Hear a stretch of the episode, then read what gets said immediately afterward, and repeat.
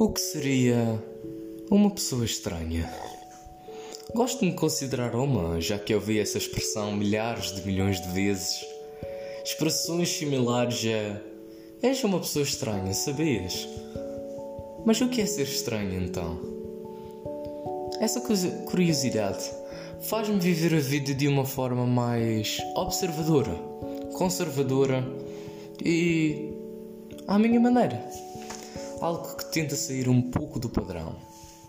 Algo pouco provável. Seria isso então considerado o tal do ser estranho?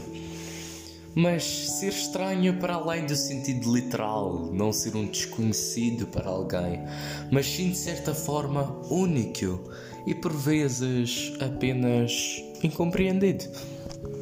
Se isso é ser estranho, então orgulho-me de ser um.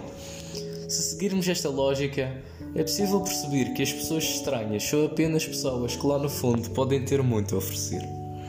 Através das suas ideias, gostos diferenciados e histórias, acredito que as pessoas estranhas são aquelas que podem ter a resposta para o que procuramos, ou até mesmo para o que nunca nos preocupamos em encontrar.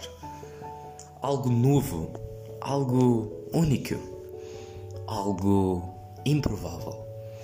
Novas histórias e novas maneiras menos suscetíveis de ver o mundo podem ser a chave para que a humanidade evolua de uma forma tão única quanto a sua própria existência.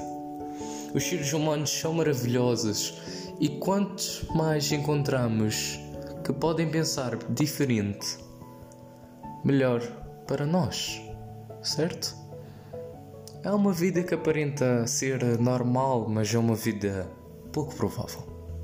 São demasiadas possibilidades de uma vida denominada por uma sociedade como uma vida normal que nos esquecemos que a vida de uma pessoa estranha nem é tão diferente. É apenas menos provável de que aqueles com uma mente menos aberta entendam. Se és uma pessoa estranha, assim como eu, e estás a ouvir este podcast, gostaria muito de te conhecer. A tua vida é única mas acima de tudo, deve ser pouco provável. E isso é fascinante.